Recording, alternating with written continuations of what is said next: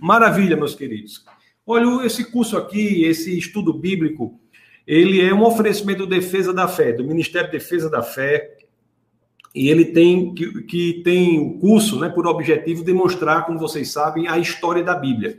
Então nós vamos aqui criando uma linha argumentativa, mostrando como a Bíblia narra uma só história, como todas as histórias da Bíblia são interconectadas entre si, apresentando uma só história. Então, antes, antes mesmo de entrar no assunto do nosso bate-papo de hoje, da nossa conversa de hoje, eu vou fazer uma, um resumo não é? dessa linha de, de onde nós vimos até onde chegamos na última aula. Né? A última aula foi um pouco rápida, estava até com uma situação de uma inflamação, uma, situação ocular, né? Tinha ido oculista, mas graças a Deus deu tudo certo, né? Aqui, como diz aqui em nós, é assim: nós enverga, mas não quebra. Nós enverga, nós enverga, mas não quebra. É assim que diz. E é isso mesmo. O Senhor, ele, é, quando nós nos dedicamos a Ele, passamos por intempéries, vicissitudes, dificuldades mas temos que ter a convicção de que a força né, proveniente de Cristo, há, em Cristo somos mais do que vitoriosos para fazermos a obra. Então vamos para frente, meus queridos. Nós vimos logo no começo sobre a criação. Eu vou falar aqui alguns versos nesse, nesse começo para registrar, porque depois vocês estiverem assistindo a esse bate-papo, a essa aula, vocês poderão, é, nesse início, rever com a, a Bíblia para você entender essa linha até onde nós paramos, tá bom? Então, eu vou mostrar para vocês aqui e vocês depois vocês dão uma, uma olhada nisso. Nós vimos na primeira aula sobre a, a criação, né? Que o homem é criado à imagem de Deus, nós vimos isso, vimos a importância de tudo isso, né? Que Deus tem, é detentor da propriedade sobre a sua criação, é detentor da propriedade sobre a vida. Lá em Gênesis 1, no capítulo 26, nós vemos que o homem é criado à imagem de Deus. Gênesis 1:1, Deus, no princípio Deus criou os céus e a terra, cria tudo que existe, mas há uma criação especial que é descrita em Gênesis 1:26, porque desta criação é dita que ela é feita à imagem de Deus. E nós vimos a importância disso de sermos feitos e criados à imagem de Deus, é por é porque sendo assim, nós temos a possibilidade de refletir a glória de Deus refletir algumas características de Deus, sempre enfatizando que não é nossa glória, é de Deus, mas por sermos criados à imagem dele, nós somos vocacionados, o ser humano é vocacionado para que, assim querendo, possa refletir a glória do Senhor. Nós vimos que, interessante que em Gênesis 2,7, essa criação ganha sopro de vida. É, é uma criação diferente da criação do homem. Ele antes do sopro de vida, ele até, que, até era uma, um organismo estruturado, era um sistema estruturado, mas não tinha vida. Então, em Gênesis 2, 7, capítulo 2, verso 7, Deus sopra vida no homem. Eu sempre faço, lá, lá mais na frente, quando nós formos falar sobre a origem da igreja, eu acho que esse momento de 2,7 nos fala muito sobre a origem da igreja, sobre a igreja do Senhor. Porque às vezes você pode ter uma igreja que é estruturada, ela é organizada. Você pode ter uma igreja que seja absolutamente perfeita do ponto de vista estrutural, mas se ela não tiver o espírito, né, o sopro, ela não terá a vida. Interessante que espírito né, e sopro eles têm um, um mesmo nome, né? E o, o, em hebraico, e esse, e esse nome é, um, é uma onomatopeia, ou é um termo onomatopaico, em hebraico, que é ruar, ruar. Então, quer dizer, o espírito da vida à igreja, o sopro da vida ao homem, aqui em Gênesis 2,7, eu acho uma correlação muito interessante, uma correlação muito bonita, que nós iremos recapitular ou iremos recapturar, né? Trazer novamente isso quando formos falar lá da origem da igreja no livro de Atos. Então, em Gênesis 2:7, Deus dá o sopro, né? O homem vive. Em Gênesis 2:18, as escrituras nos dizem que Deus, ele vê a necessidade do homem, né? Ele tem que conviver, tem que ele cria a mulher para o homem. Deus cria a mulher para Adão. Isso está lá em Gênesis 2:22, a criação da mulher para Adão. Em Gênesis 2, 24, Deus institui o casamento. Deus institui o casamento entre o homem e a mulher. Deus institui o casamento entre o homem e a mulher. E é interessante que eles são colocados, nós vimos na aula, lá na, na, na aula sobre isso, nós vimos que Deus dá a, a este casal, Deus dá um lugar para morar, Deus dá uma família, né? Institui o casamento, Deus dá um propósito, Deus fala que para que o homem deve fazer algumas coisas, deve cuidar do jardim, até, até trabalhos intelectuais, nomear os animais, né? Então Deus ele ele dá o trabalho um propósito. Então vimos também que o trabalho é uma, uma dádiva de Deus. E o homem está ali no paraíso, mas existe uma ordem que Deus dá para lá em Gênesis 2, no, no verso 17, 16 e 17, é uma ordem que Deus dá, que ele diz assim: você pode comer de todas as árvores aqui, mas não coma da árvore do conhecimento do bem e do mal. Deus está dizendo assim: o, a origem do mal, a fonte da moralidade é Deus. Se você quiser ser conhecedor do bem e do mal, você está dizendo que você quer ser fonte da própria moralidade. E é isso que hoje em dia atacam tantas pessoas, né, tantos jovens, jovens pensando que se é, se ele deseja, se ele quer, é porque é bom, confundindo o elemento da vontade com o elemento da moralidade, como se ser o elemento volitivo da vontade encontrasse sinônimo no elemento da moralidade, fosse bom. Então é, é isso mesmo, essa mesma estratégia que é usada ali é, quando Deus diz assim: você come todas as, as árvores, menos do conhecimento do bem e do mal. Aí eu só vou rap falar rapidamente, eu me aprofundei mais lá. Algumas pessoas entendem, mas por que não entendem por que Deus colocou um, um, uma, uma, uma árvore que viabilizasse a desobediência? É, aí eu tenho sempre dito, dito, que o pressuposto lógico da maturidade moral, de você dizer que alguém é de fato bom, que ama a Deus, obedece porque o ama, é se ele tiver a chance, a possibilidade no mundo de desobedecer. Então só há um mundo maduro moralmente diante da possibilidade do erro. É quando acertamos diante da possibilidade do erro que de fato podemos ser considerados maduros moralmente. Se não houvesse a possibilidade do erro, a moralidade seria robótica. Seria as pessoas não teriam como errar, então não poderiam ser ditas moralmente maduras quando acertassem. E o casal, ele cai nessa tentação, né? A segunda aula é uma aula que eu aconselho a todas as pessoas que não assistiu, assista, é que nós vemos a, a estratégia ou as estratégias do inimigo das nossas almas para fazer com que as pessoas sejam afastadas de Deus, né? E o casal, o primeiro casal, Adão e Eva, ele cai nessa estratégia, né? Nós vimos, não sei se vocês se lembram, esses três pontos da estratégia, né? O primeiro é que ele relativiza a ordem de Deus, relativiza o comando de Deus, relativiza o que é certo. A segunda é quando ele relativiza não o comando, mas as consequências do comando. Mas será que se você comer da árvore do, do bem e do mal, de fato você morrerá? Você não morrerá. Hoje em dia, por dizer assim, homem, Deus é você acha que Deus iria fazer isso? Você acha que isso acontecer com você se você fizesse isso? Relativiza as consequências do erro. E por fim, ele, o inimigo das nossas almas, ele atenta para a ambição do homem, né? O homem atenta para a ambição do homem. E aqui o homem cai. Então, o casal, lá em Gênesis 3, que é o capítulo de Gênesis que fala da queda, o casal come do fruto.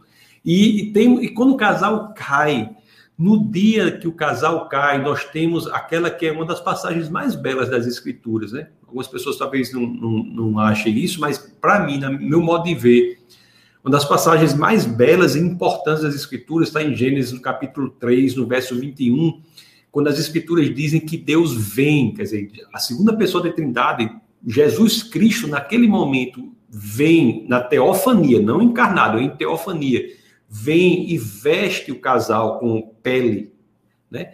Ele cobre o casal com pele. É, isso é de uma, de uma fundamentação e de, uma, de um viés teológico extremamente importante, porque já está estabelecido ali o que Deus havia dito antes, né? Que, que a morte é consequência do pecado, do erro. Então, o sangue é derramado para lidar com o pecado. O, a primeira morte ocorreu ali. Aquelas peles, não, como eu falo, falei e repito, não eram, falei da outra vez e repito agora, não eram peles sintéticas, é a pele de um animal. O casal fica estupefato, né? Nunca tinha visto uma morte e a morte ocorre ali. Deus cobre com pele. Então, quer dizer, Deus já começa a agir na redenção do homem no dia da queda.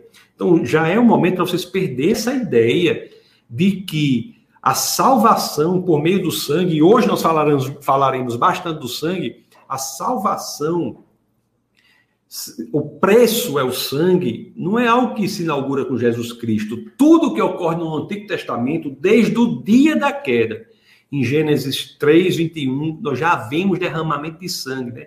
apontando como para o caminho para se lidar com o pecado e apontando para aquele cujo sangue lida de forma definitiva com o pecado, porque não cobre o pecado, mas tira o pecado do mundo. É assim que o profeta João Batista, o profeta do primeiro profeta do Novo Testamento, João Batista, se refere a Jesus Cristo quando a primeira vez que, que, que ele vê Jesus, né? Eis o Cordeiro de Deus que tira o pecado do mundo. Então, já em Gênesis 3:21 nós já temos de maneira é, ainda grotesca aquilo que se aperfeiçoa de maneira completa, bela, sublime na pessoa e no ministério de Cristo.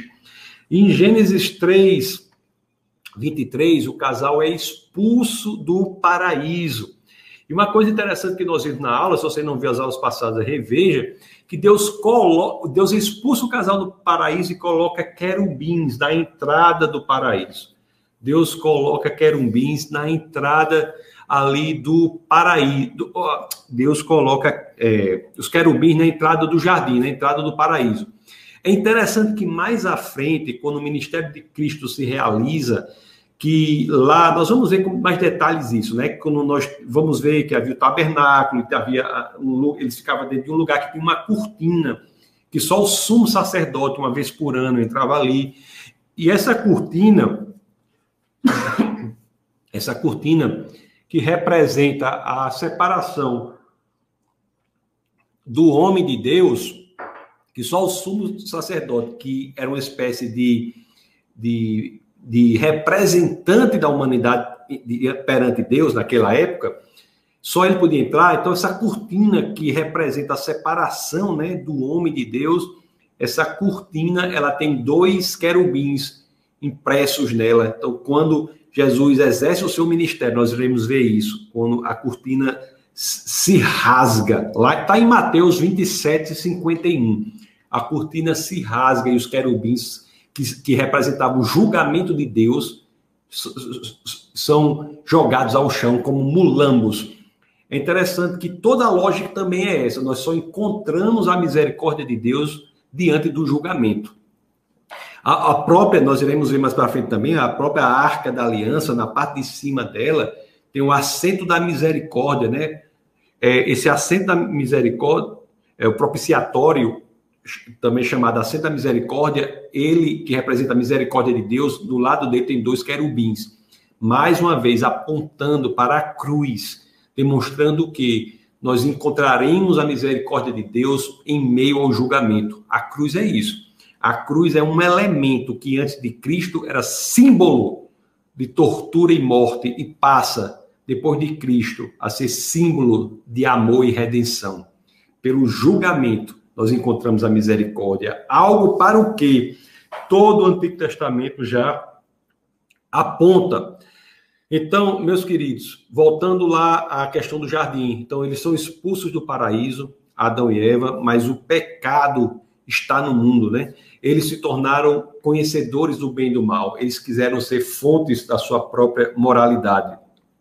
E o mal se, se alasta pela humanidade. Adão e Eva têm filhos. Tem Caim, Abel, Sete, e também a Bíblia diz que tem outros filhos e filhas, não são só esses. Então, e o mal está tão grande que vemos já em Gênesis 4:8 que Caim ele mata Abel. Em Gênesis 4, 25 a 26, nós vemos que é o terceiro filho, Sete. É aquele que as escrituras dizem em Gênesis 4, 25 e 26, que foi naquele momento que o nome do Senhor começou, começou a ser invocado, começou-se a invocar o nome do Senhor. É interessante que é em Sete, nessa linhagem de Sete, por essa linhagem que Jesus virá à terra. E Gênesis 5, do verso 1 a 32, nós lemos a genealogia que vem de Adão, passa pelo filho dele, Sete, vai até Noé e seus filhos. Aí depois, o mal, o momento é que o mal está no mundo, a violência está no mundo. Aí em Gênesis 5, 1 a 32, tem essa genealogia que mostra ah, esse crescimento do mal nessa genealogia que vai crescendo, crescendo, crescendo, desde Adão, passa por Sete, até Noé e seus filhos, né? Os filhos de Noé são é, Sem, Cã e Jafé. É interessante que essa mesma genealogia, abre um parênteses aqui, ela é repetida lá no, no Evangelho de São Lucas, no capítulo 3, do verso 23 a 28. Só que lá, a... aliás, Lucas 3, 23 a 38, mostra a genealogia começando com Jesus e indo para trás até chegar em Adão. Agora, essa genealogia que mostra em Gênesis 5, 1 a 32, esses nomes são exatamente os nomes que lemos em Lucas 3, 36 a 38, né? que é a genealogia que vai de Adão até Noé e seus filhos. Então, tivemos uma aula sobre Noé. A, a aula chamava Jesus é nossa arca. Né? É, a, essa aula sobre Noé é muito interessante, que é interessante que as escrituras dizem que no mundo de crescente violência, deixa eu só pegar o. Vou aumentar aqui o, velocidade do ar-condicionado aqui. Tá?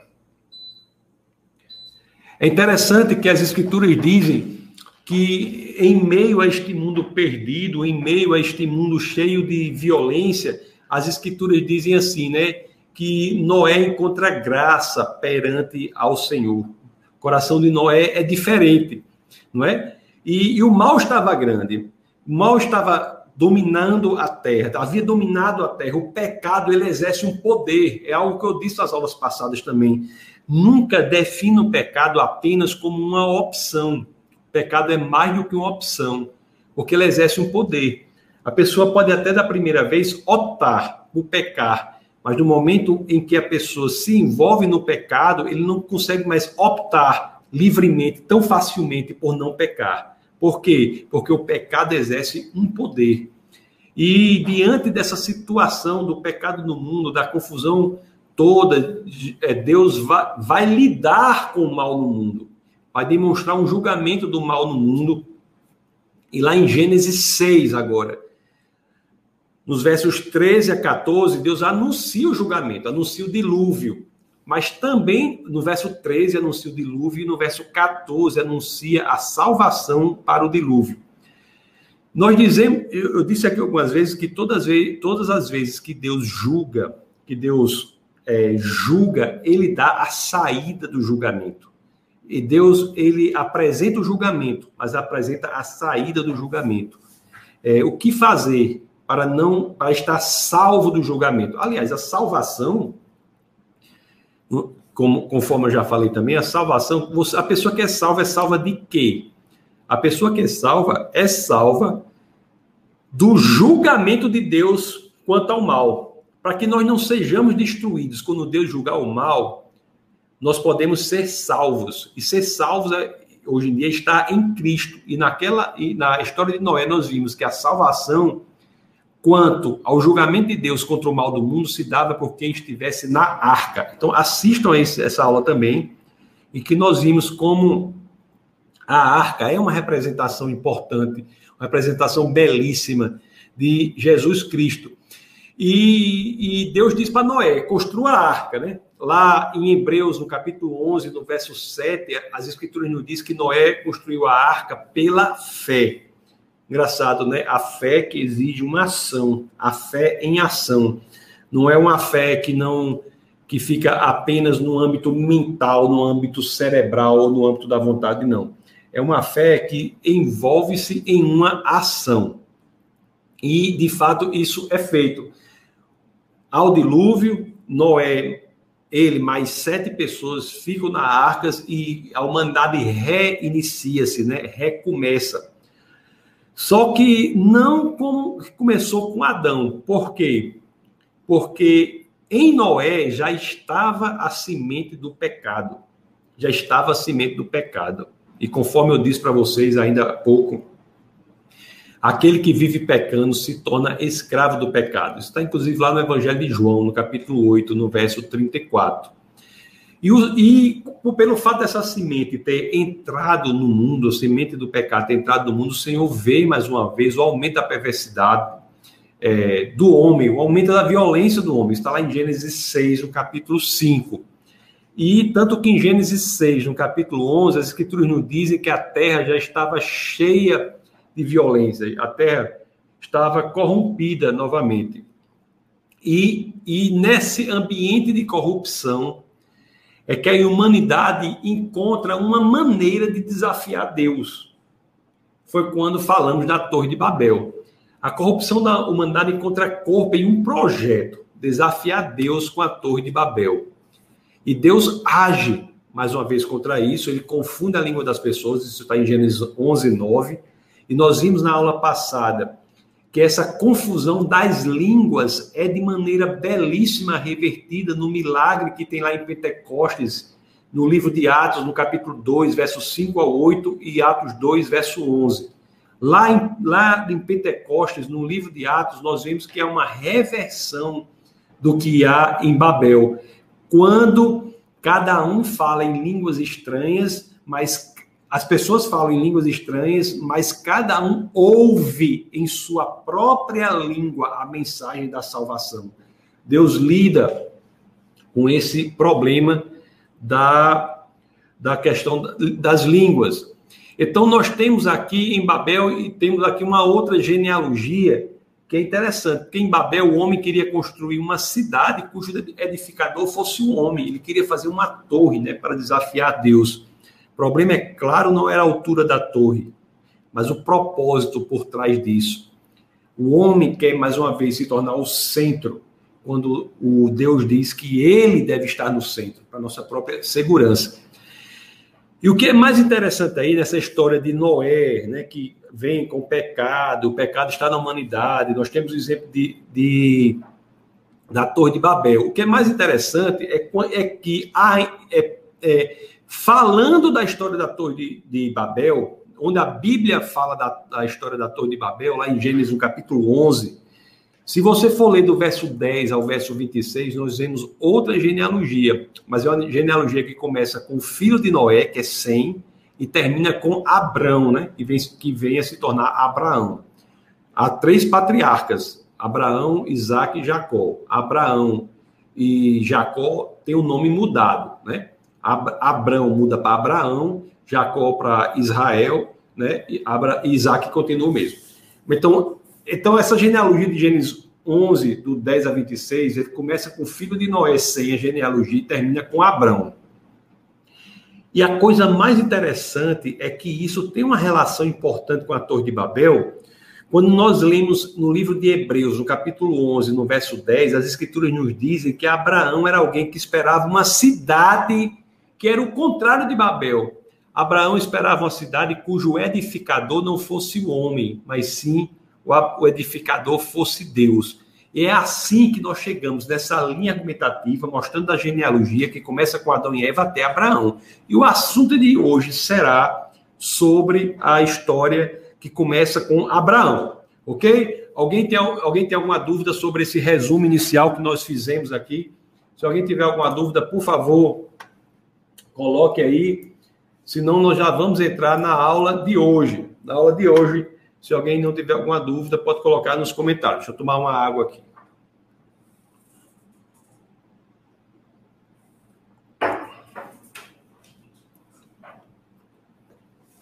Abraão é uma figura central, né? Abraão é uma figura importantíssima. Deixa eu só é, localizá-los do ponto de vista cronológico. Né? Nós temos aí a, Abraão por volta, a, os patriarcas, Abraão, Isaac e Jacó, por volta do ano 2000 antes de, de Cristo, no ano 2000 antes de Cristo.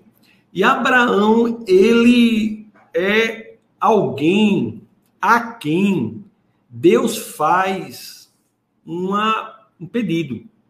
Vamos abrir no Evangelho, vamos abrir no livro de Gênesis, só para que nós saibamos. Vamos abrir no livro de Gênesis, no capítulo 12, no verso 2. Deixa eu compartilhar com vocês aqui. Gênesis 2, 2. Vamos ver o que as escrituras nos dizem. Deixa eu abrir aqui. Gênesis, outro, Gênesis 2. Gênesis 12, 2. Gênesis 12, verso 2. Deixa eu botar, deixa eu botar a Bíblia mais para cá. Peraí, deixa eu ajeitar aqui, isso aqui direitinho para dar certo. Gênesis 2, verso 2. Olhe só o que, o que a promessa que é feita aqui. Olha a promessa que é feita aqui. Deus diz assim: farei de você um grande povo e o abençoarei. Tornarei famoso o seu nome e você será uma bênção. Abraão é aquele de quem as escrituras dizem, lá em Hebreus, que buscava uma cidade cujo edificador é Deus. Agora, Abraão, ele nasce numa família de idólatras, mas o coração dele é diferente. Então Deus chega a Abraão e faz essa promessa: Farei de você um grande povo e o abençoarei, tornarei famoso o seu nome e você será uma bênção. Em Gênesis, no capítulo 13, Gênesis, eu abrir vocês, Gênesis, no capítulo 13, no verso 15, as escrituras dizem assim: Olha que a escritura diz aqui: toda a terra que você está vendo, darei a você e a sua descendência para sempre. Meus queridos, o...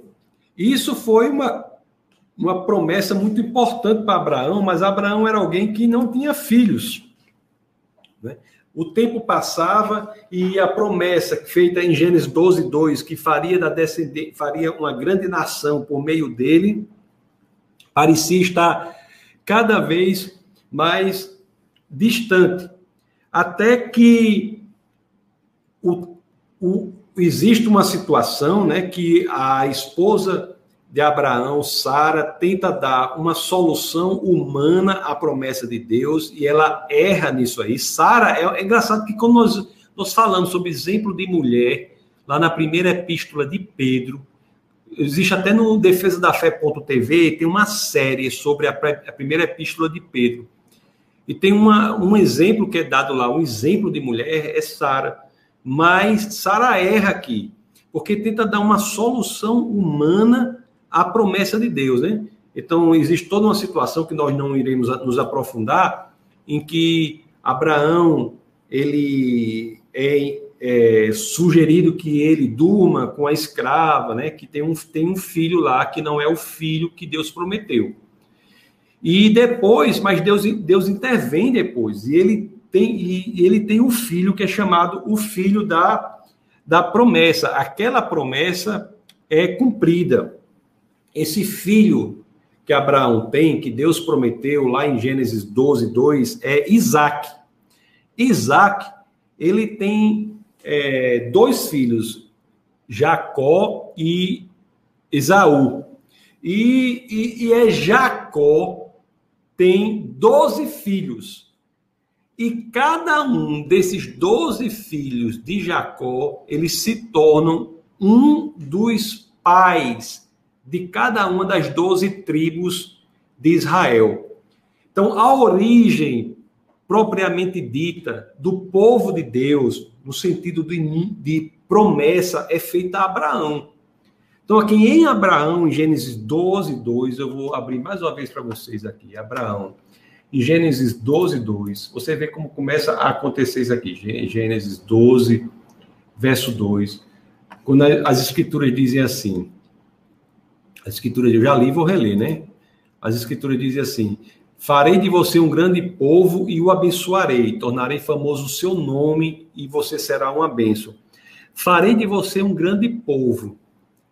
Como? Né? Ele não tinha filhos, até que depois, na idade avançada, né, Abraão e Sara concebem esse filho, chamado Isaac. E Isaac, ele tem um filho, que é Jacó.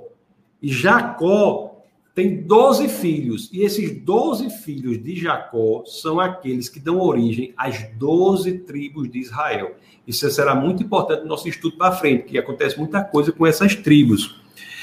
E Abraão é algo que é alguém que é um exemplo de coragem para nós, é um exemplo de fé para nós. Porque Abraão, ele obedece de fato o chamado de Deus. E ele sai da sua parentela, ele sai do lugar em que ele morava, em, para um lugar que Deus mostrará. E quando ele chega ao lugar que Deus mostra, que é a terra prometida, que é Canaã, ele vê que a terra não está desocupada. A terra está ocupada. E a, depois de certo tempo, é que aquela promessa de Deus de dar a terra para o povo de Deus é cumprida. O que acontece é que o filho de Abraão, Isaac, né? E você tem Jacó, eles ficam em Canaã, nesse lugar ali que não, que não é que não pertence totalmente a ele, que já estava ocupado. E é ali que eles, cre, eles, cre, eles criam as suas famílias naquele lugar ali de Canaã. Só que na época de Jacó, que é o terceiro patriarca, né, Abraão, Isaac e Jacó, na época do terceiro patriarca, que é Jacó, uma fome toma conta da região.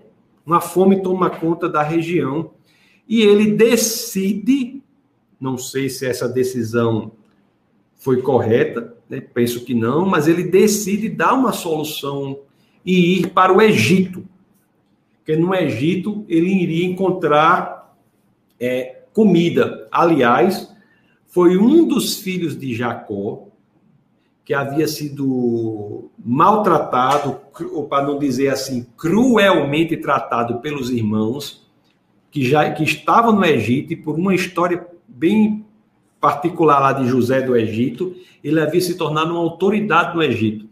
E quando esse povo de Deus vai para o Egito, na época de Jacó, fugindo da fome que eles estavam ali em Canaã, ele encontra provisão. O que é mais importante aqui para nós entendermos agora é o seguinte: aquela família descendente, a família de Deus, sai da terra prometida e vai para o Egito. Quando essa, esse povo chega no Egito, ele permanece lá por 400 anos. E nesses 400 anos no Egito, esse grupo de pessoas que descendem de Abraão cresce, de, cresce esse grupo de maneira muito grande. A quantidade de pessoas ali com Jacó, na época de Jacó, o povo de Deus que foi para o Egito fugindo da fome em Canaã, era em torno de 70 pessoas. E após 400 anos, essas 70 pessoas haviam se tornado 2 milhões de pessoas. Ou seja, o que havia Deus prometido para aquele senhor lá, Abraão, Abraão, começava a ter forma.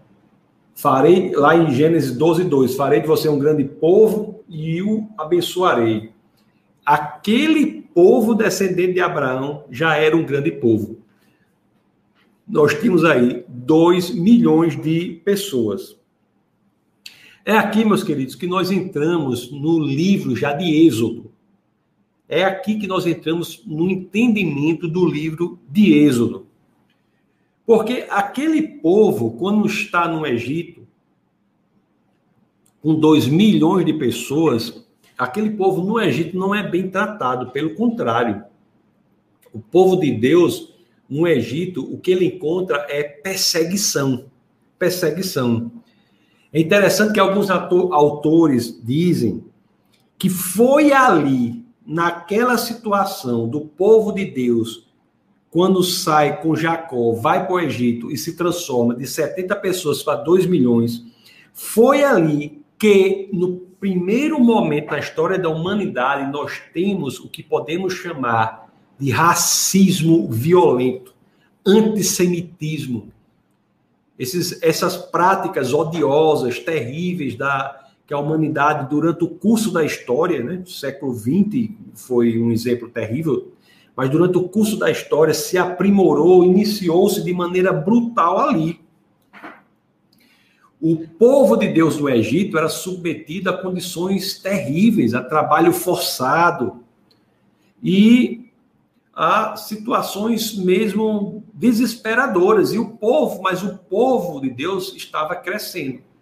Nós havia chegado a 70 pessoas, nós tínhamos agora 2 milhões de pessoas. Lá em Êxodo, no capítulo 1, já entrando no livro de Êxodo, no capítulo 1, nós temos é, o ápice da maldade que foi feita com o povo de Deus ali no Egito pelo faraó. Então vamos abrir as escrituras, já, entrando no, já, já já no livro de Êxodo, no capítulo 1, no verso 22, o último capítulo verso 1, olha só o que acontece aqui, ó. Olha só o que acontece aqui. Gênesis, é, em Êxodo 1, 22, olha o que acontece aqui. O Faraó determina que. Faraó, por isso, Faraó ordenou a todo o seu povo: lance ao Nilo todo menino recém-nascido, mas deixem viver as meninas. Ele determina né, que todo menino que nasce seja lançado ao, ao Nilo toda criança, seja recém-nascida, seja lançada ao Nilo. Toda criança do povo de Deus, todo judeu recém-nascido, seja lançado ao Nilo. Aquele povo havia, judeu havia crescido muito, e era um povo assim, que forte, mas havia crescido muito, resistente, melhor dizendo. Ele queria dar uma solução para isso e tomou essa postura. O que é mais interessante na história agora é o seguinte: quem era um, quem foi um desses meninos que foi lançado lá o, o, o ao Nilo? A mãe, a mãe fez um cesto, né? Assim, cuidou para que o cesto ficasse boiando, é, é, colocou algumas coisas no cesto, para o cesto, para a água não entrar, e colocou uma criança ali no rio Nilo. Quem foi a criança? Moisés. Então, Moisés era um judeu que, que era recém-nascido nesse momento aqui, em que o faraó determinou que todo recém-nascido fosse jogado ao Nilo. E ele foi colocado ali. Esse menino, Moisés, estava no cesto, no rio. Lá vinha o, o cesto, lá vinha com o menino dentro, né? Aqui nós chama curumim. Aí eu imagino que ela estava lá no rio e o curumim estava esgoelado, esgoelando, né? chorando. O curumim estava lá esgoelando, chorando. E alguém escuta isso. E quem é que está perto que escuta esse choro desse menino judeu que é jogado no cesto no rio Nilo? Quem? Quem? A filha do faraó. A filha do faraó. A filha do faraó pega esse menino, que é Moisés, né? Leva ao palácio e há uma provisão de Deus incrível aí, porque a pessoa que ela determina que vá ser, entre aspas, a babá do menino é a mãe biológica do menino, a mãe dele. Isso é coisa de Deus. É a mãe dele. Essa providência de Deus, mais para frente você irá entender, é, acima de tudo, condizente a educação que Moisés terá. Veja bem a importância da educação, porque Moisés vai para o palácio, é levado para o palácio, é criado lá com educação secular, educação do palácio, do Egito. Mas você acha que essa babá, sendo mãe desse menino judeu, não ensinou para ele quem era o Deus de Abraão, Isaac e Jacó? Você acha que essa babá, ao cuidar desse menino, antes dele dormir, não contava as histórias do único e verdadeiro Deus, o Deus de Abraão, Isaac e Jacó? E esse menino, Moisés, né, é levado para o palácio e ali cresce, conforme eu disse, nessa educação secular. Nessa educação secular. E a mãe ensina a ele. E Moisés, quando se torna adulto, ele começa, sabendo que era judeu, começa a se insurgir dentro dele contra a forma como o seu povo é tratado. Até que tem uma situação de um maltrato muito grande pelos egípcios, egípcios do povo judeu e Moisés vai e mata um egípcio. Ele se insurge contra aquele tratamento e mata um egípcio. Essa notícia se espalha e Moisés tem que fugir. Ele sai. Ele sai. Ele ele ele vai lá para a terra de Midian, vai para lá, ele encontra lá nomenclatura nossa aqui, uma varoa, encontra, encontra uma esposa, casa com ela, né, que é Zípora, e fica ali tomando conta de ovelhas. Uma vida tranquila, confortável, tá lá ele, a mulher dele, um ambiente bonito. Tudo, tudo tranquilo, tudo tranquilo. É o que eu digo, pessoal. O pessoal quer, quer o conforto das coisas, acha que cristianismo, ser povo de Deus, é coisa é viver no conforto das coisas. Aí tá lá tudo tranquilo. Aí ele tá ali cuidando das ovelhas dele, lá no, no Monte Sinai, também chamado na Bíblia de Horeb. Tá lá cuidando das ovelhas dele até que Deus aparece e fala com Moisés. Meus queridos, por 400 anos Deus havia ficado silencioso, ficado calado. E ali Deus volta a falar com o povo de Deus. Isso é incrível. É interessante que nós que os quatro próximos livros, os outros livros do Pentateuco, que são os livros de Moisés, são narrando como Deus tirou o seu povo do cativeiro, da escravidão no Egito e levou de volta a Canaã, só que para conquistar Canaã, lugar onde Abraão já estava, né? Então vamos ver como Deus leva de volta o seu povo a Canaã. E no livro de Números, nós vamos ver que tem uma geração que, que, que é frouxa, covarde, caba frouxa, geração, dos, geração de Números é de um bocado de gente frouxa, que resolve morrer no, no, deserto, mas a outra geração, posterior de Números, vai e entra lá em Canaã. E essa história todinha que nós iremos ver aqui, estudar aqui no nosso, no nosso curso, não hoje a história toda, né? Está, é, é sobre o que se debruçam os próximos quatro livros da Bíblia, que são os outros quatro do Pentateuco, fora o Gênesis. Meus queridos, quatro séculos Deus em silêncio, né? depois que o povo foi para lá. Já pensou? Quatro séculos Deus em silêncio. Imagine se a mãe de Moisés que foi a babá dele lá, no palácio, não tivesse falado com ele sobre quem era o único e verdadeiro Deus. Imagine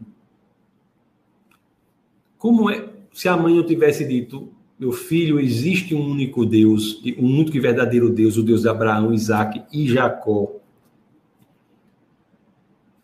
E olha que essas histórias, quatro séculos de silêncio, né? É como se a gente estivesse contando agora aqui, assim, história que nossa mãe ensinasse para a gente de 400 anos atrás. Lá, lá no, nos anos 1600 ocorreu isso, ocorreu aqui, 1670, 1700 e tanto. Já pensou? Então, isso ocorreu né? porque Moisés, conforme eu disse, teve uma educação que não foi uma educação judaica, do ponto de vista palaciano. A educação de Moisés foi lá no, no Egito, mas foi a sua mãe que o ensinou verdadeiramente sobre quem era o Deus verdadeiro. O que é interessante é que Moisés devia conhecer, conhecer todos aqueles deuses né, do Egito. Deve ter estudado lá no, na, no colégio dele todos esses deuses do, do Egito. Devia estar é, tá familiarizado também com isso. E isso tem, isso tem uma relação direta com as pragas. Nós iremos ver isso aqui hoje, viu? Daqui a pouco você irá ver, entender a questão das pragas do Egito, tem uma relação direta com esses deuses com D minúsculo do Egito. Nós iremos ver isso. O que acontece é o seguinte: Moisés, e essa é uma pergunta que muita gente tem, Moisés, embora tivesse sido ensinado pela mãe, a gente viu que eram histórias que se que se que ela contava que haviam se passado 400 anos antes, porque dos 400 últimos anos Deus havia estado em silêncio. E Moisés teve a educação secular, então ele deve ter ficado assim, mas rapaz, quem é Deus? Quem é Deus? Quando Deus aparece para ele, ele deve ter tido essa questão, mas meu Deus, quem é? Quem é Deus? Que Deus é esse? Já que eu aprendi tantos deuses seculares lá no Egito, na escola lá na, no Egito, tantos deuses seculares.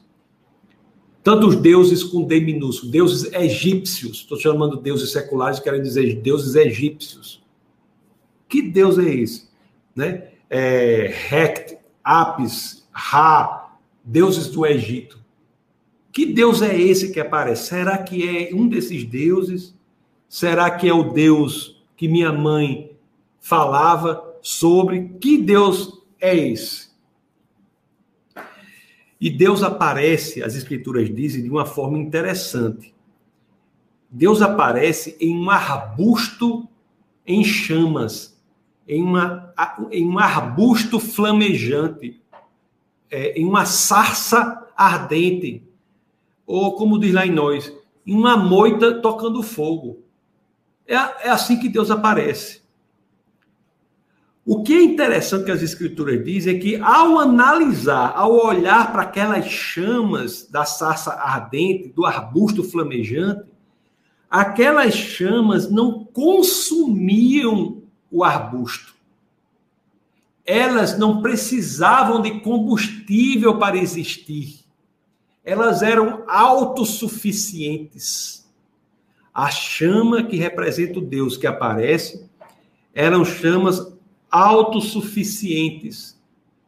Mas Moisés quer saber que Deus é esse. E a forma como Deus se comunica com Moisés deve ter sido um momento tão bonito, mas tão bonito que é praticamente emocionante. Que foi exatamente fazendo uma ligação, como certamente a sua mãe ensinou a ele sobre o único e verdadeiro Deus. Vamos lá em Êxodo, no capítulo 3. Êxodo, vamos abrir em Êxodo, no capítulo 3, no verso 6. Êxodo 3, 6.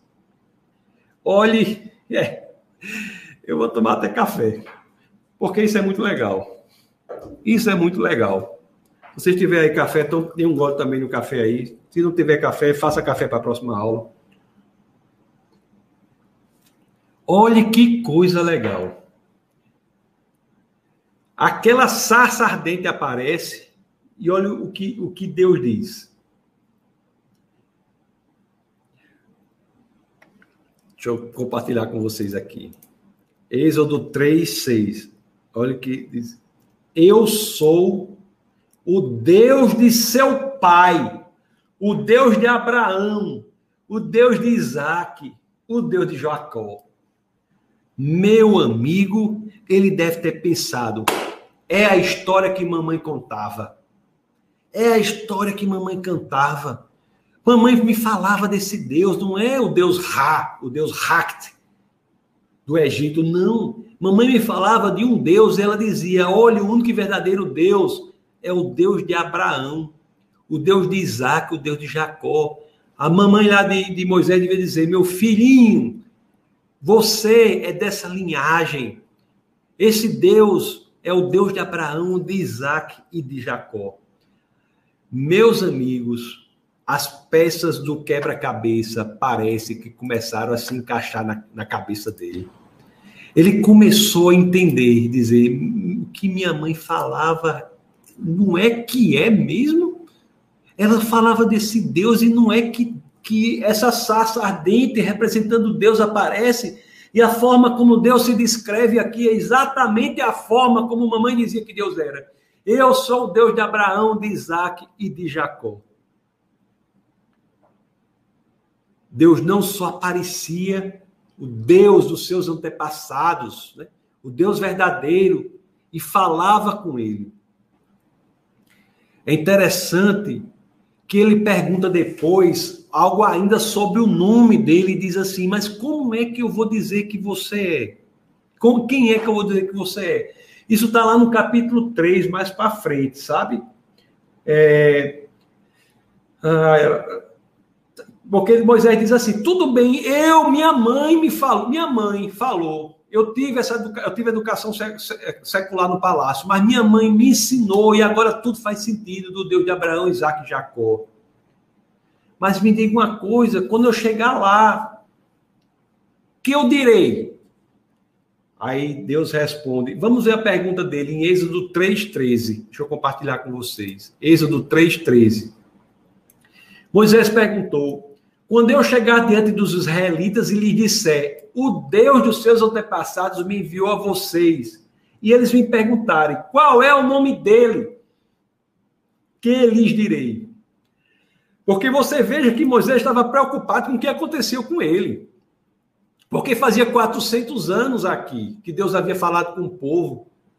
Moisés trouxe à memória o que a mãe falou.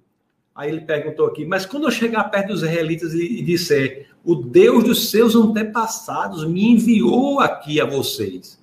Porque Deus aparece para Moisés lá em Horeb, né, no Monte Sinai, para que ele vá até o Egito para libertar o povo. E quando eu chegar lá, o que é que eu vou dizer? Qual o nome dele? Que nome direi? Aí essa resposta de Deus aqui é alto nível, é, é como, como os jovens dizem hoje, é top das galáxias. Olha essa resposta aqui, do 3,14. Disse Deus a Moisés: Eu sou o que sou. É isto que você dirá aos israelitas: Eu eu sou, me enviou vocês. Eu sou o que sou. Quantos até hoje buscam um Deus que não é o que é, mas é o que você gostaria que ele fosse? Quantos até hoje querem adorar um Deus que não é o Deus que diz eu sou o que sou, mas é o Deus que, que diz na cabeça deles eu sou aquilo que você quer que eu seja? Mas Deus diz aqui, né? Eu sou o que sou. Eu não sou o que você quer que eu seja. Eu não sou fruto de como você acha que Deus deveria ser. Eu não sou um produto daquilo que você entende que Deus deveria ser ou não sei. Eu sou o que sou. O Deus que é o que é, sempre foi o que sempre foi e sempre será o que sempre será. Este é o Deus de Abraão, Isaac e Jacó. O Deus que é independente de como achamos que ele é. É interessante que, às vezes, nessas, nesses eventos de apologética, né, de defesa da fé, as, tem gente que chega e diz assim: eu vou até abrir um parênteses aqui para dizer para vocês assim. Tem gente que chega para mim e diz assim: Pastor, eu não acredito num Deus que faz isso, isso, isso, isso. Mas o fato, aí eu tenho que dizer, minha querida, você acreditar ou não acreditar num Deus que faz isso, aquilo, aquilo outro, é irrelevante para quem Deus é.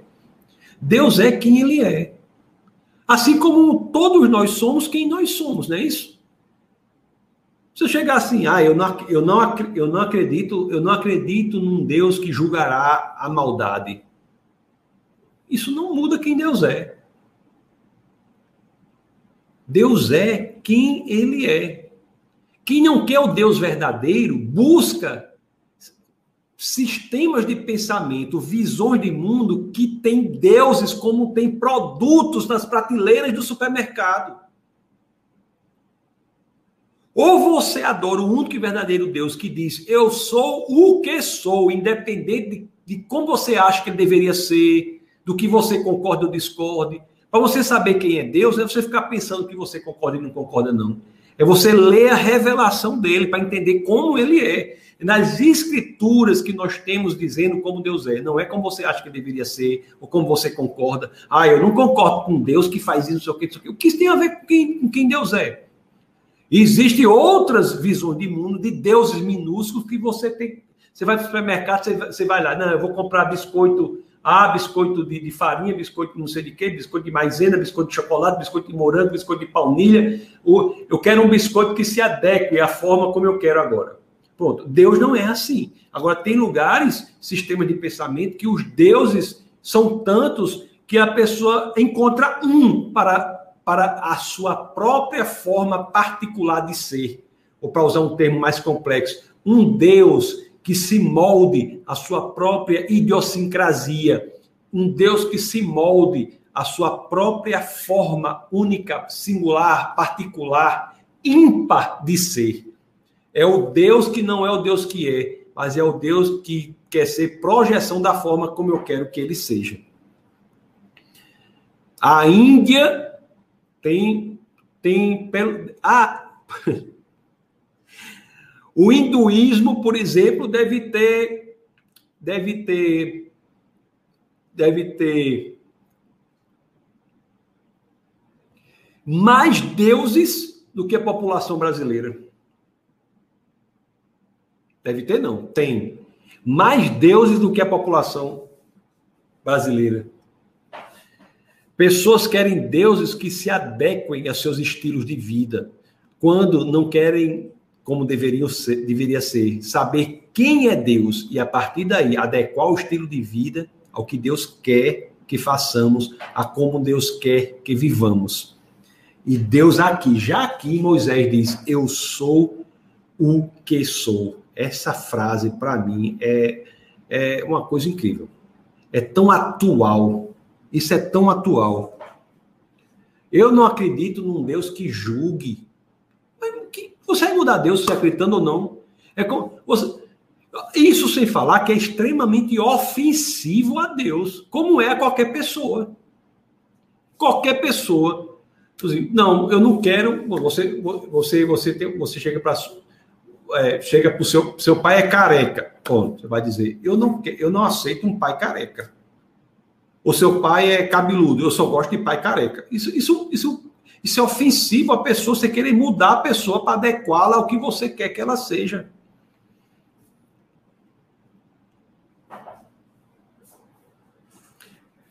Eu não aceito, eu não, eu, eu, não, eu não aceito um Deus que salve unicamente por meio de Jesus Cristo, como Jesus Cristo diz lá em João 14,6. Eu sou o caminho, a verdade e a vida, ninguém vem ao Pai senão por mim. Eu não aceito isso. Isso vai mudar quem é Deus? Se você aceita ou não. Você tem que saber, tem que buscar a verdade. Você tem que buscar evidências para saber quem é Deus. Não criar um Deus partindo do que você acha que deveria ser ou não deveria ser. E Deus aqui lida com tudo isso. Essa, essa frasezinha dele aqui para Moisés, depois de 400 anos de silêncio, quando volta a falar com Moisés, é uma frase. Essa frase é demais. Eu sou, eu sou o que sou. Eu sou o que sou. Pois é, meus queridos, desculpa aí essa forma enfática, às vezes veemente, mas uma das piores, eu tenho que ser claro, porque uma das piores formas de idolatria é idolatria a um Deus que é projeção dos nossos desejos, das nossas vontades, dos nossos quereres.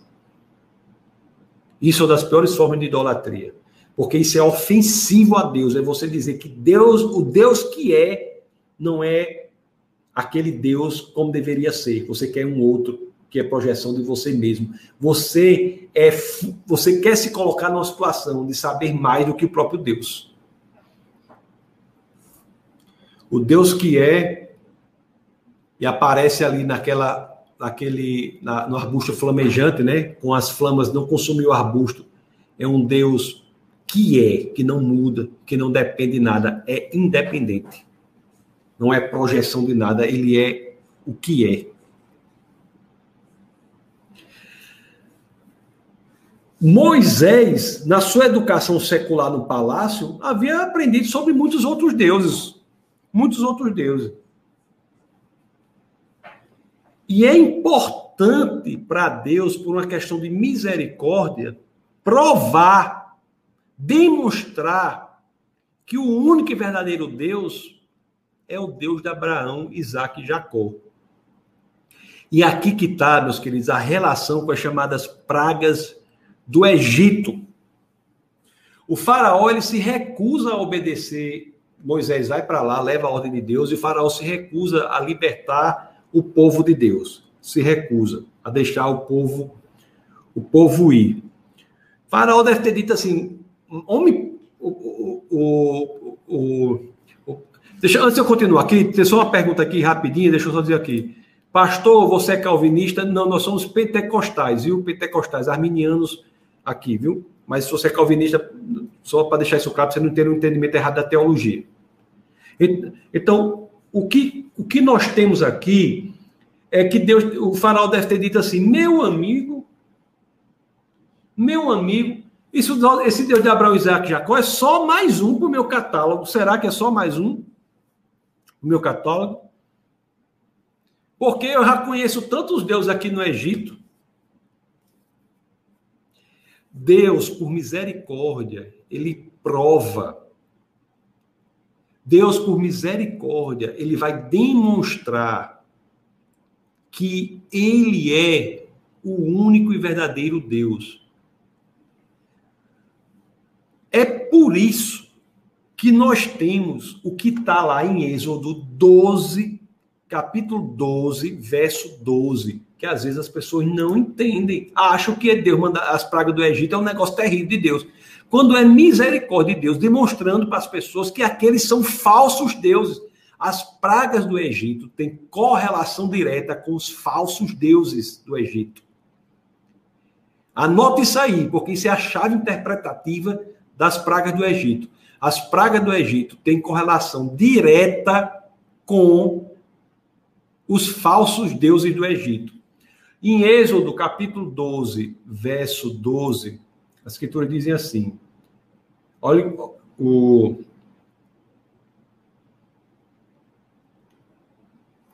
Que Deus diz assim: naquela mesma noite passarei pelo Egito e matarei todos os primogênitos. Mas nós iremos ver que Deus dá a saída, assim como deu em Noé. Sempre que Deus diz o julgamento, ele dá a saída matarei tanto, tanto dos homens como dos animais, e executarei juízo sobre todos os deuses do Egito. Eu sou o Senhor.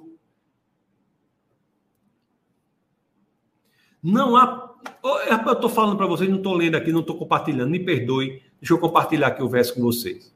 Naquela mesma noite, passar, isso aqui é Êxodo 12, 12. Naquela mesma noite, passarei pelo Egito e matarei todos os primogênitos tanto os de homens quanto animais, e executarei juízo sobre todos os deuses do Egito. Eu sou o Senhor. Meus queridos, nesse aspecto dos outros deuses, os deuses com D minúsculo do Egito, o Deus de Abraão, Isaac e Jacó irá demonstrar que ele é o Deus verdadeiro.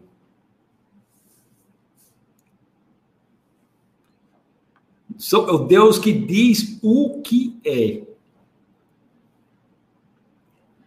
é uma prova, evidência. O cristianismo, o, o, Deus verdadeiro, ele dá evidências de quem ele é. Ele dá evidências para que todos que queiram buscar a verdade encontrem. E aqui é uma evidência.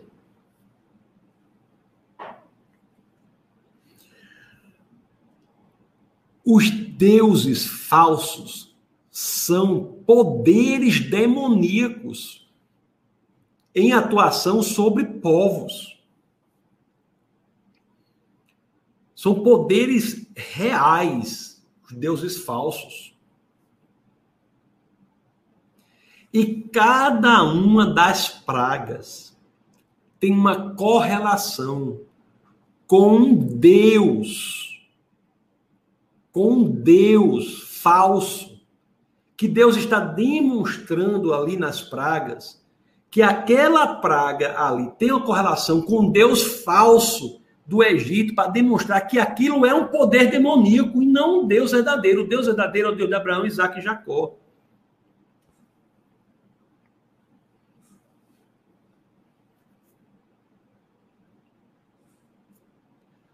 Osíris tem uma relação com Nilo.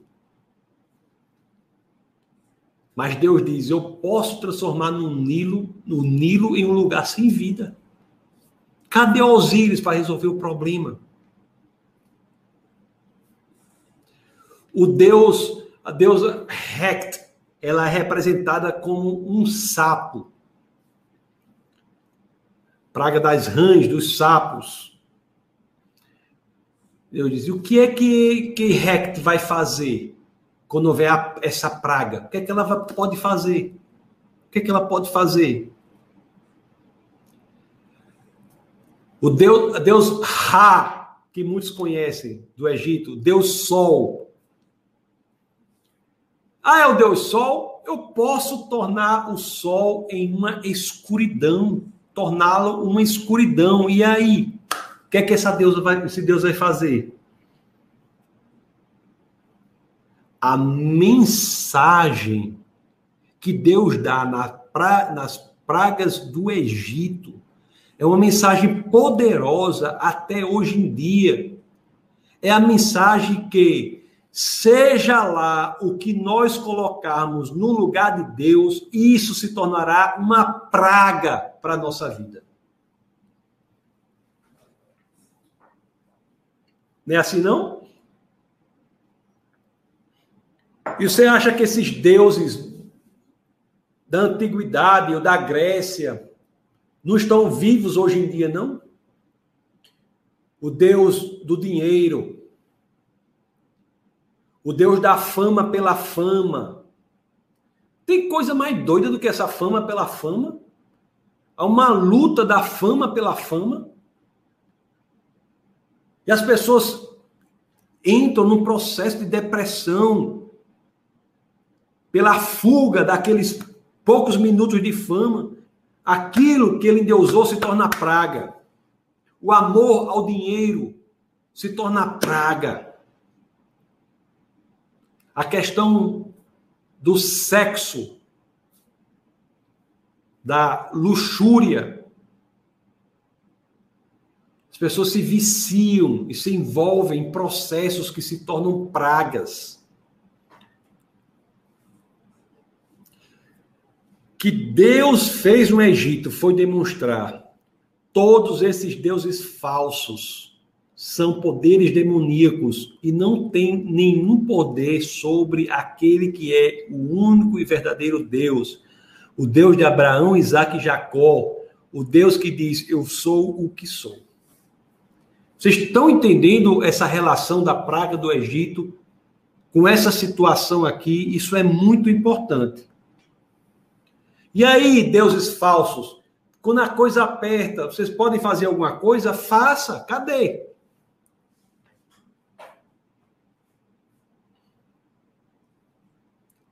Incrível. É incrível. E Deus faz isso por misericórdia. Deus faz isso por amor a nós. Vamos ler Êxodo. Você entender a razão disso tudo. Êxodo capítulo 3, verso 7. Olhe o amor de Deus pela, pelo seu povo. Olha o que diz aqui. Disse o Senhor: De fato, tenho visto a opressão sobre o meu povo no Egito, tenho escutado o seu clamor por causa dos seus feitores e sei quantos e, quanto eles estão sofrendo. Por isso decidi livrá-los das mãos dos egípcios e tirá-los daqui para uma terra boa e vasta, onde manam leite e mel, a terra dos cananeus, dos hititas, dos amorreus, dos ferezeus, dos heveus e dos jebuseus. Deus quer nos resgatar e se importa com os sofrimentos das pessoas que são da sua família, com o sofrimento da humanidade, da criação, daqueles que foram criados para serem foram criados como a imagem de Deus, para serem reflexos da glória de Deus. Deus se importa conosco. É muito interessante, né? Isso é muito interessante. Mas o faraó recusava deixar o povo de Deus ir, né? O povo de Deus que tinha chegado lá com Jacó no Egito, 70 pessoas, se tinham tornado 2 milhões de pessoas. Moisés foi, Deus mandou Moisés libertá-lo e o faraó não deixava o povo sair. Não deixava o povo sair. E Deus iria, portanto, mais uma vez, julgar o mal. Julgar o mal. O, as pragas não foram suficientes suficientes. E elas foram seguindo, mostrando que aqueles deuses com D minúsculo não tinham o poder que Deus tem. Foram seguindo. Deus decide mais uma vez julgar o mal. Ele julga o mal. É engraçado que tem gente que diz assim, mas Deus não faz nada quando acha uma coisa assim. Aí quando Deus faz, diz, mas Deus matou, julgou o mal. Você tem que decidir se quer que Deus julgue o mal ou não. Porque Deus vai julgar o mal. Olha, tem uma pessoa que diz assim, sabe? Eu já li uma coisa assim que é verdade. Ela diz assim: se você ainda, se você é cristão e ainda não entendeu que Deus vai julgar o mal, você não está entendendo o evangelho. Todo elemento da salvação é nós estarmos em Cristo para que não sejamos destruídos quando Deus julgar o mal. E aqui Deus julgaria o mal mais uma vez, como fez Noé, e quem estava na arca foi salvo, Deus iria dar a saída, a, iria dizer como a pessoa estaria salva para não ser destruída junto com o mal, quando Deus julgasse o mal. A mesma coisa que é feita em Noé, quando o dilúvio julga o mal e destrói tudo junto, todo, quando o mal está na gente pela semente do pecado, destrói tudo. E Noé foi salvo não a pessoa pelos méritos próprios, mas pelos méritos da arca. Os que estavam na arca foram salvos do dilúvio do julgamento. E aqui a forma das pessoas estarem livres do julgamento que Deus faz do mal não é também por méritos próprios. Nós iremos ver também o mesmo padrão. O Deus é o mesmo. Eu sou, Deus diz: Eu sou o que sou, o que não muda.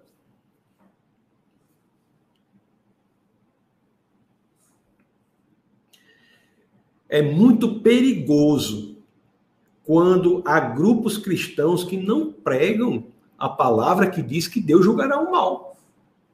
Porque às vezes vivem como se fosse o Egito tentando criar um Deus que se adapte à vontade do povo, não à necessidade, ao que ele tem de ouvir quer pregar uma mensagem que o povo quer ouvir, não a que ele precisa. E a mensagem que o povo precisa é qual? A que está nas Escrituras. Tem muitas coisas que são verdade no Evangelho e têm de ser pregadas também. Mas tem coisas que são verdades, mas não são o cerne do Evangelho. O cerne do Evangelho qual é? Qual é o cerne do evangelho? O DNA do evangelho? O elemento central do evangelho? É que a salvação em Cristo quer dizer que não seremos destruídos quando Deus julgar o mal. Não pelo que somos, mas por quem Cristo é. É preciso estar verdadeiramente em Cristo para não ser destruído, porque Deus destruirá o mal. Lá em Moisés, Deus dá instrução a Moisés sobre o que ele deve fazer lá no Egito para que o povo seja salvo do julgamento que Deus fará do mal. A mesma coisa de Noé, a mesma coisa em Cristo, a mesma o, o perfeito está em Cristo, mas é a mesma coisa.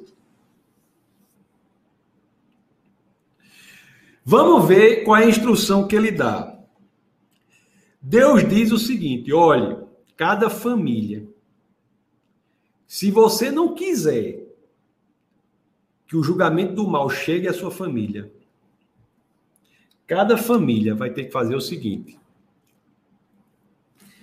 vai ter que matar um cordeiro e pegar o sangue do cordeiro e colocar sobre os umbrais da porta.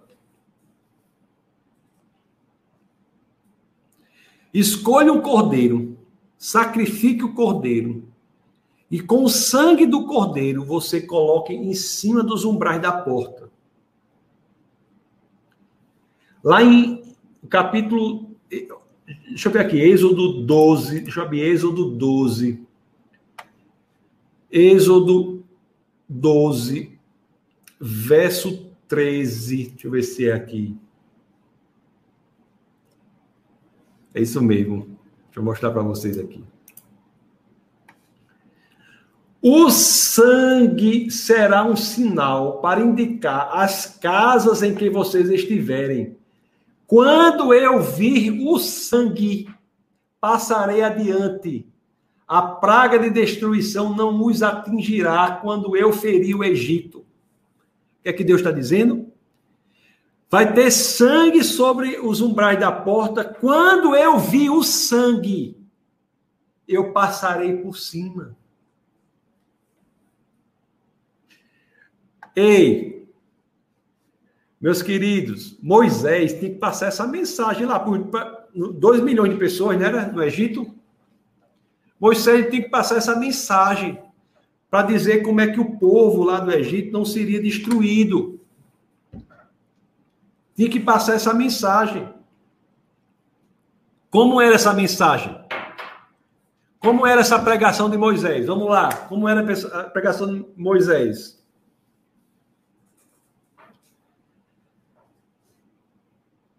Vamos pensar. Acho que Moisés chegou lá, no meio da rua, começou a gritar. Gritar o quê? Hum? Você será salvo pelo sangue do Cordeiro. Você está sob o sangue do Cordeiro. Porque se você estiver sob o sangue do Cordeiro, o julgamento de Deus não recairá sobre você.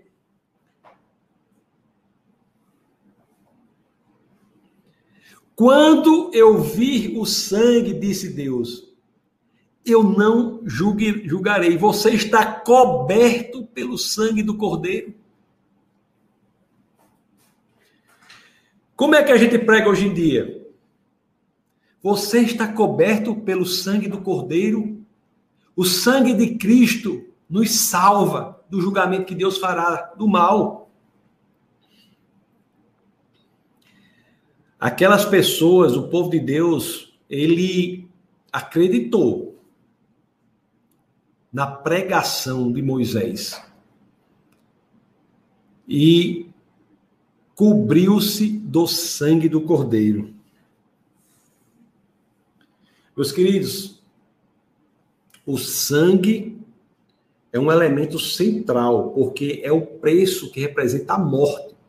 Que desde Gênesis 3:21, quando o animal foi morto, o Jesus, né? Jesus, Deus já foi ali em 3:21. É sempre que eu digo assim, lá em Gênesis 3:21, quando Deus cobre Adão e Eva, Jesus esteve ali. Então, antes de Jesus ter vindo aqui à Terra para trabalhar como, como carpinteiro, ele já esteve aqui para trabalhar como alfaiate. O sangue foi derramado ali. Aqui é o sangue novamente. O animal foi morto. Até para até comunicar sobre essa aula aqui, eu botei uma frase assim, botei no, no Instagram lá Defesa da Fé, arroba Defesa da Fé, eu botei assim. Eu nem me lembro mais como era. Deixa eu ver se está meu. Eu botei, uma, eu botei uma frase dizendo assim. Deixa eu ver aqui no meu celular. Peraí, deixa eu ver se eu vejo aqui. Uma frase do tipo assim: você sobre você sabe por que, que animais inocentes são mortos. Por quê? é uma a, a gente se insurge, tem gente que se insurge contra isso. Rapaz, animais inocentes tiveram de ser mortos durante toda a história para que a situação do, do pecado fosse enfrentada, para que se pudesse lidar com o pecado. E Jesus Cristo é o Filho de Deus, que não tem nenhum pecado. Ele é a representação, a personificação da inocência. Ele derramou o próprio sangue. Se nós nos insurgimos contra a morte de um animal, quanto mais devemos ficar impressionados com amor de Deus, que não tem pecados, vir ao mundo e ser sacrificado como cordeiro perfeito, para que vivêssemos para sempre. Às vezes, tão rapidamente nós nos insurgimos com a morte de um animal inocente. E é para se insurgir mesmo, mas que isso sirva, e é isso porque tem na história, para que nós possamos entender a gravidade, a profundidade do que Deus fez por nós.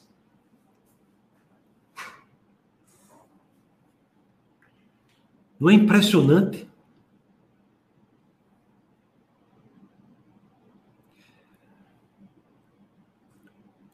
Ali, no sangue sobre os umbrais da porta, a salvação se dava pelo derramamento do sangue de outro. De outro. E é o que Deus fez por nós. Meus queridos, esta prática aponta, conforme eu disse, para o elemento perfeito, para a expressão perfeita do derramamento do sangue que definitivamente lida com os pecados. Lá na igreja a que eu sirvo, nós estamos é, atualmente pregando sobre uma série sobre o Evangelho de João. E lá no começo do Evangelho de João, que é João 1, logo no começo, eu até falei para vocês aqui, eu vou ler agora a passagem. João 1, 29. Tudo isso aponta para este momento belíssimo em que João Batista está e vê aquela pessoa se aproximando. Olha a relação que tem aqui com o que ocorreu lá no Egito. Olha o que as escrituras nos dizem aqui. João 1, 29, Evangelho de São João, capítulo 1, 29. No dia seguinte, João viu Jesus aproximando-se e disse: Vejam, é o Cordeiro de Deus que tira o pecado do mundo. Aqueles cordeiros lá no Egito, cujo sangue sobre os umbrais lidaram com o pecado são apenas indicativos do Cordeiro perfeito, que não cobre o pecado, mas tira o pecado do mundo.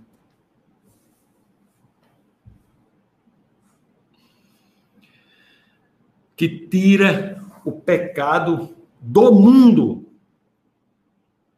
Engraçado que não é o pecado dos israelitas, né? Pecado, pecado de todo aquele que nele crê todo aquele que nele crê. Meus queridos, essa passagem que tem aqui que nós estudamos hoje, essa relação do sangue, é o que nós reproduzimos sempre quando ceiamos nas igrejas, na Páscoa mais especificamente. Na Páscoa mais especificamente. Lá em Lucas no capítulo 22, no verso 20, 22, 20, as escrituras dizem assim: da, olha o que Jesus fez seus discípulos. Da mesma forma, o que é que nós lemos nas ceias e o que é que fazemos na Páscoa? Da mesma forma, depois da ceia, tomou o cálice, dizendo: este cálice é a nova aliança no meu sangue derramado em favor de vocês.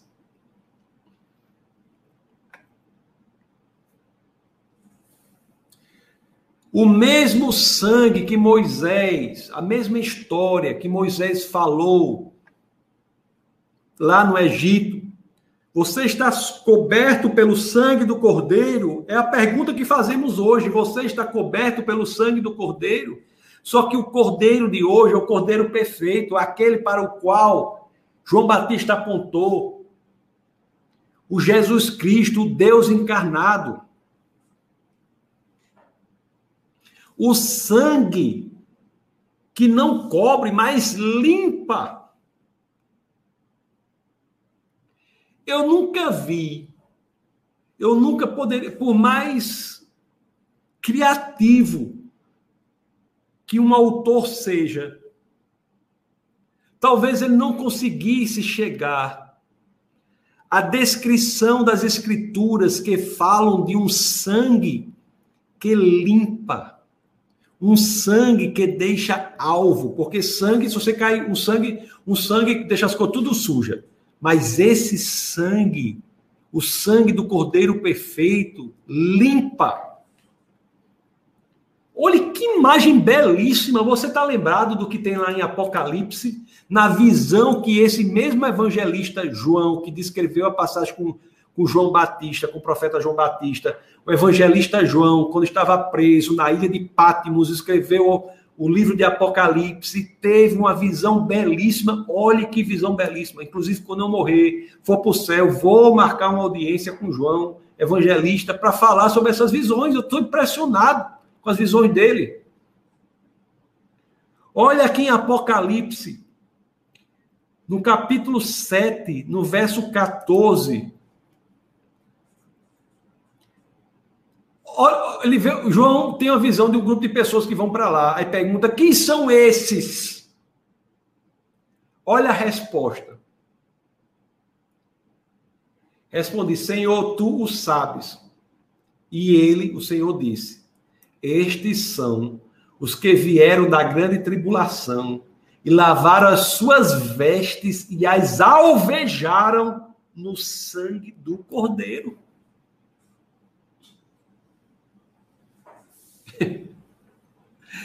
alvejaram no sangue do Cordeiro. Meus amados, as Escrituras, nós temos que crescer em paixão por elas, em amor por elas. Acho que eu não compartilhei com vocês, não.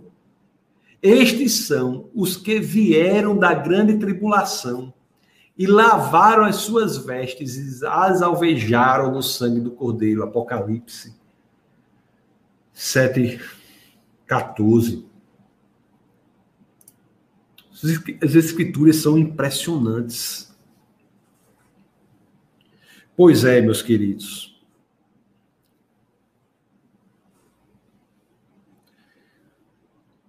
A quantidade de animais que foram sacrificados antes de Cristo,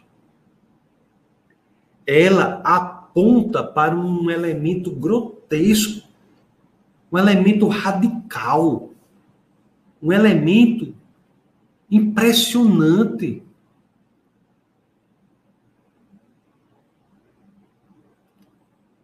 Aponta para quê?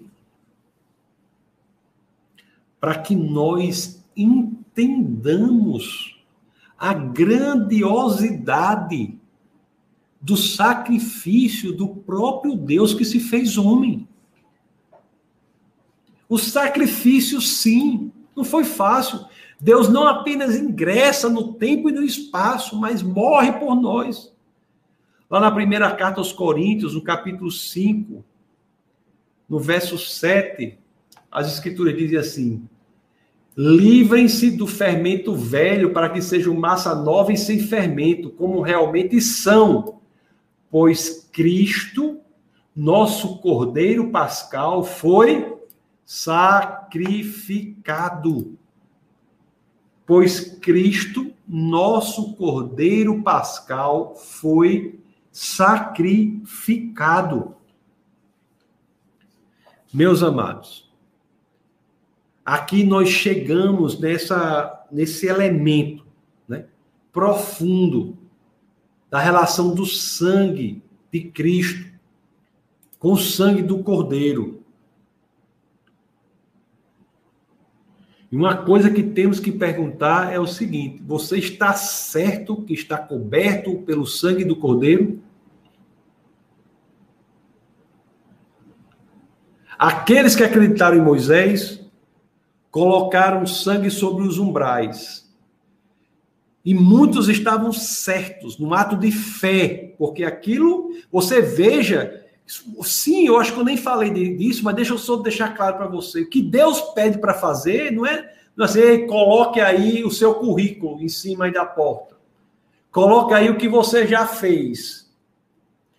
Coloque aí, em vez de você colocar o sangue de um cordeiro, coloque as suas lágrimas para representar o, a, o, seu choro, coloca os seus, suas gotas de suor para representar o seu trabalho. Não foi nada disso.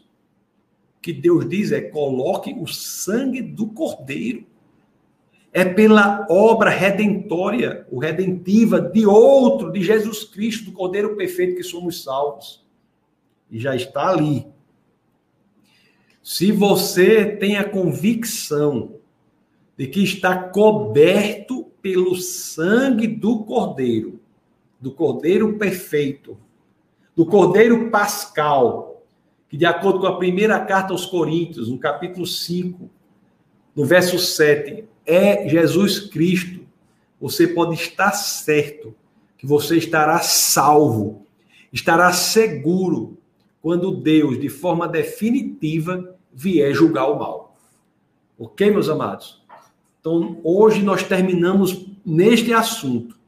Na próxima aula, será muito importante a próxima aula, porque eu já, desde o começo aqui, eu tenho dizendo, já estou com a boca mole de tanto dizer isso. Tenho dizendo para estou dizendo para vocês o quê?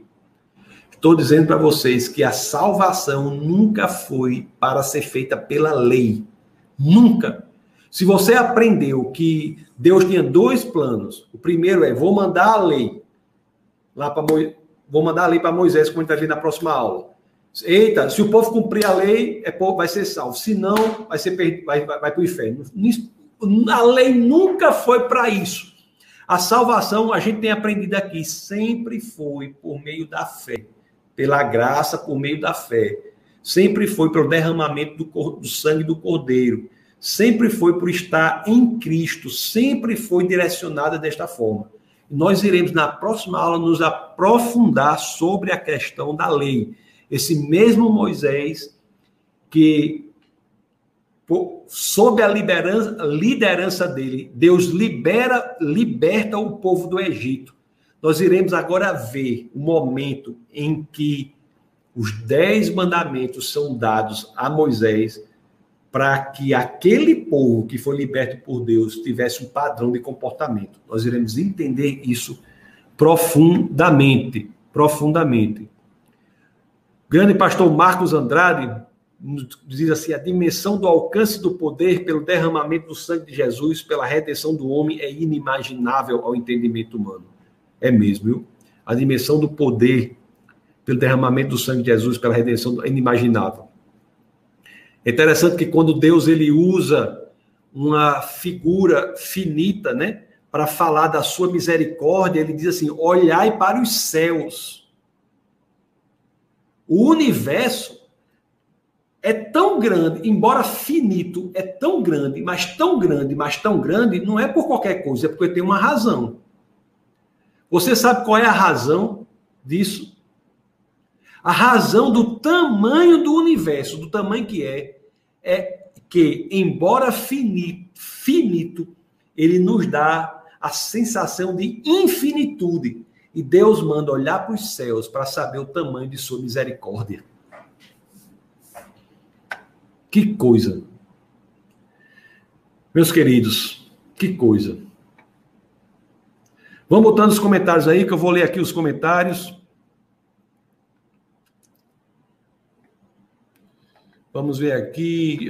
Eu tenho um pessoal de boa noite. Pessoal, muito obrigado, viu, pela presença de vocês. Já falei aqui, Gil, Recife, né? O Gilson está de Recife.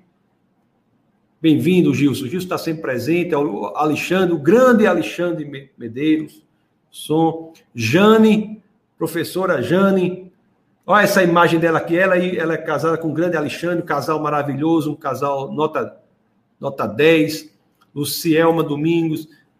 Seja muito bem-vinda mais uma vez, lá de Americana, São Paulo. Mais alguém de, tem de São Paulo aqui também. O José Marcelo, seja muito bem-vindo, José. A professora Jéssica, boa noite, pastorzão. Jéssica, que é lá do, de, da, da Igreja Defesa da Fé, a igreja em que eu sirvo como pastor, ela serve lá maravilhosamente como ministra de louvor, a professora Jéssica, e seu esposo Judinho, Judson, um homem de Deus, um homem de Deus. João Maria, boa noite, graça e paz. Grande João, agora estou reconhecendo, João também é lá da igreja, que pessoa, pessoa nota 10 ele, viu? A família toda, uma família maravilhosa. Simone, boa noite, boa noite. Fernando Leal, graça e paz, pastor Tazimão, boa aula a todos nós, amém, Fernando. Lucicleide, boa noite, boa noite, Lucicleide. Muitas pessoas aqui, Ana Paula, boa noite. Professora Daniela, como vai, minha querida? A paz do Senhor. Professora Jesse, boa noite. Excelente aula. Obrigada, pastor, por se dispor a nos ensinar. Eu soube hoje que a professora Jesse, que mora em outro lugar, está visitando aqui Natal e vai quarta-feira para o culto do Espírito, aqui no Defesa da Fé. Estou todo mundo lá falando com ela, viu? Todo mundo falando com ela lá, porque ela a pastora me falou que ela volta, parece que é sábado, mas quarta-feira ela disse que está, estará lá. Professora Adriana, também querida, esposa de João, Ana, Ana Maria, glória a Deus, amém. Grande Hudson, meu amigo Hudson, meu amigo de infância, Hudson, seja bem-vindo, meu querido. Que bom ver que você está aí, né? Ele, ele e o irmão dele, Wagner, meus amigos de infância, a gente jogava futebol na rua, era sempre eu e Wagner, geralmente contra Hudson e, e Eric. As pais eram foram anos de disputa e até o final da infância nós não conseguimos decidir qual era a melhor dupla. Carlos Henrique, presbítero Carlos aqui em Corumbá, Goiás, estudar com o pastor Tasso é muito edificante, glória a Deus. Que bom, Carlos. Deus é bom, não é, meu querido? José Luiz, queria visitar a sua igreja um dia, pastor. Seja muito bem-vindo, José. Aqui a, a igreja aqui em Natal, em Cidade Verde. São todos convidados aqui em Cidade Verde. Lá no defesadafé.org, defesadafé.org, você tem o um endereço lá e tem tudo. Qualquer coisa pode mandar um WhatsApp para 84, que é o DDD 98185 1517, que é o WhatsApp do Ministério Defesa da Fé. Grande pastor Marcos Andrade, seja muito bem-vindo, meu querido. Ele já botou um comentário lá embaixo, comentário alto nível. Cravo Castro, boa noite, boa noite. Hamilton, boa noite, Hamilton. Iomar, pastor, você é calvinista? Eu já falei que não, né? Nós não somos calvinistas, não. Aqui diz o homem, os homens criam Deus à sua imagem e semelhança. Exato. São projeções das vontades dos homens, em vez de serem ser o próprio Deus, né? Nós moldarmos a Deus, nós queremos um Deus que seja projeção do que nós queremos. E Omar diz: Obrigado, pastor. Eu que agradeço por sua presença, Omar. É só sua foto aí deitado numa rede, hein, Omar? Rapaz, hoje em dia, né? Você ficar numa rede deitada assim é alto nível demais. Professora Milena Ferreira, eita, já vou anotar essa questão das pragas para explicar para a Bruna. Vocês precisam conhecer a filha da, da professora Milena, Bruninha, inteligentíssima, faz cada pergunta, a gente tem que colecionar as perguntas dela, Milena, para depois tem que publicar um livro, Questões Difíceis de Responder, o título do livro. Né? Najara, muito bom ter o conhecimento sobre isso, que bom, né? As escrituras são muito boas, né? Então, o Gilson diz em Gênesis Abraão é testado quando Deus pede o sacrifício de Isaac. Podemos dizer que este acontecimento é uma cena que representa Deus, sacrifício. E, e é interessante que no sacrifício de Isaac há a salvação por meio do derramamento do sangue de outro. Não é? As, ele é poupado pelo derramamento do sangue de outro. Também aí, na questão de Isaac. A mesma coisa, padrão de Deus é o mesmo. Tudo aponta para o que de forma perfeita se realiza em Cristo. O Antigo Testamento é a Bíblia também. Tem gente que diz assim: o Antigo Testamento, é a velha aliança, ninguém. E Deus só tem um plano de salvação. O povo acha que, como eu disse, o povo acha que, eu vou falar mais na próxima aula, mas o povo acha que é assim, Deus mandou a lei, aí fez, eita, cumpriu não, ó, o povo não cumpriu não. Ou então, como se diz aqui de uma forma que eu digo brincando na igreja, é o único palavrão que nós permitimos na igreja é o eita piula, eita piula, eita piula, não cumpriu não. Vou mandar, vai Jesus, vai você. Deus desde o começo sabia que ele vinha para resgate do homem.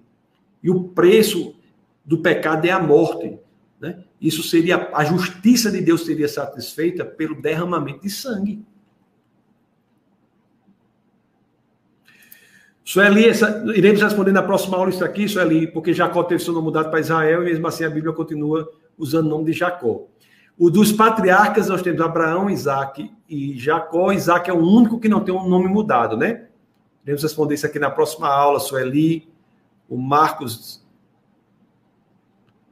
Marcos, o Everton. É, Marcos, é, é verdade, muito obrigado, pastor. A nossa igreja está aqui, né? A igreja, a igreja está no Brasil todo, né? No mundo todo pela, por essas mídias, é verdade. A sede da igreja, a sede é aqui em Nova Parnamirim, Natal. Todos podem acompanhar os cultos pelo defesadafé.tv. Todos podem acompanhar os cultos pelo defesadafé.tv. Está aqui, ó.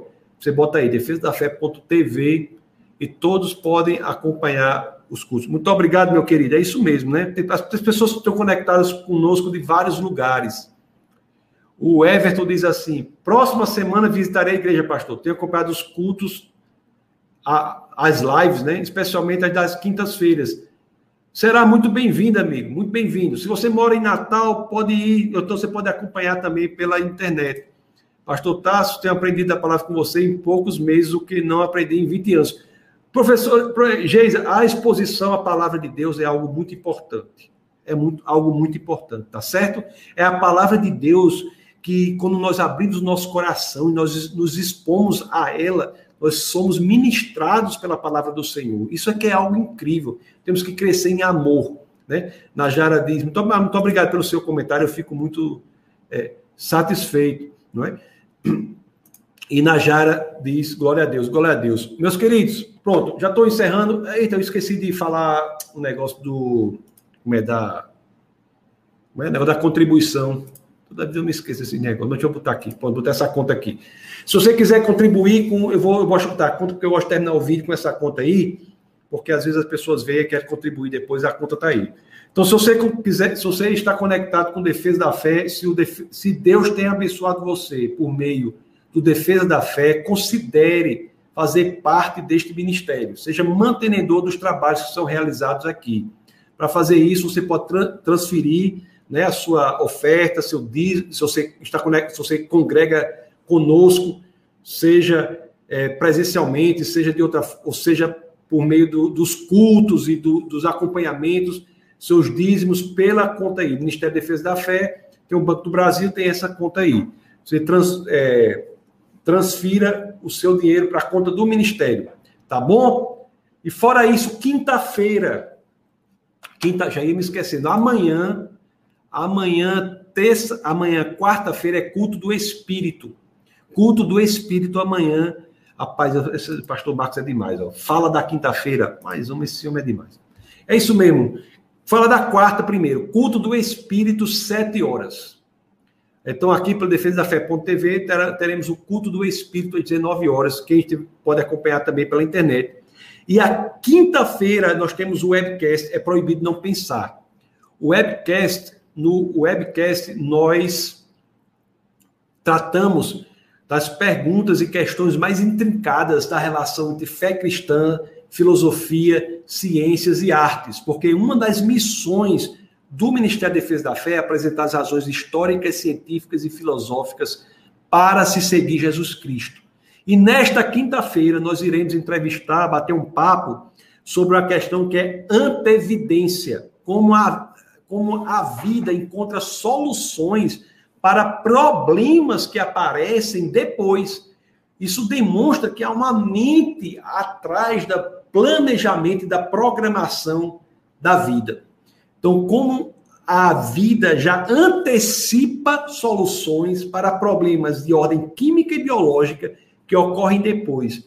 Isso chama antevidência. Nós iremos conversar sobre isso quinta-feira às 21 horas. Iremos bater um papo com o Marcos é, Eberlin, que é um dos químicos mais celebrados do Brasil. Está entre os melhores químicos do Brasil, em termos de publicação, em termos de, de, de tudo. E, e venha e, e, e, divulgue, né? Divulgue.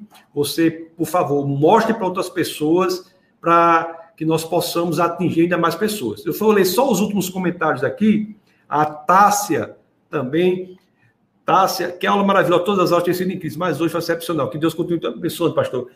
Eu quero o vídeo de Larinha, Tássia. Não é Tássia de, de, de, de Larinha. Eu quero o vídeo de Larinha dizendo: deixa o like e, e, e como é que ela fala? E inscreva-se no canal. Larinha, a menina linda.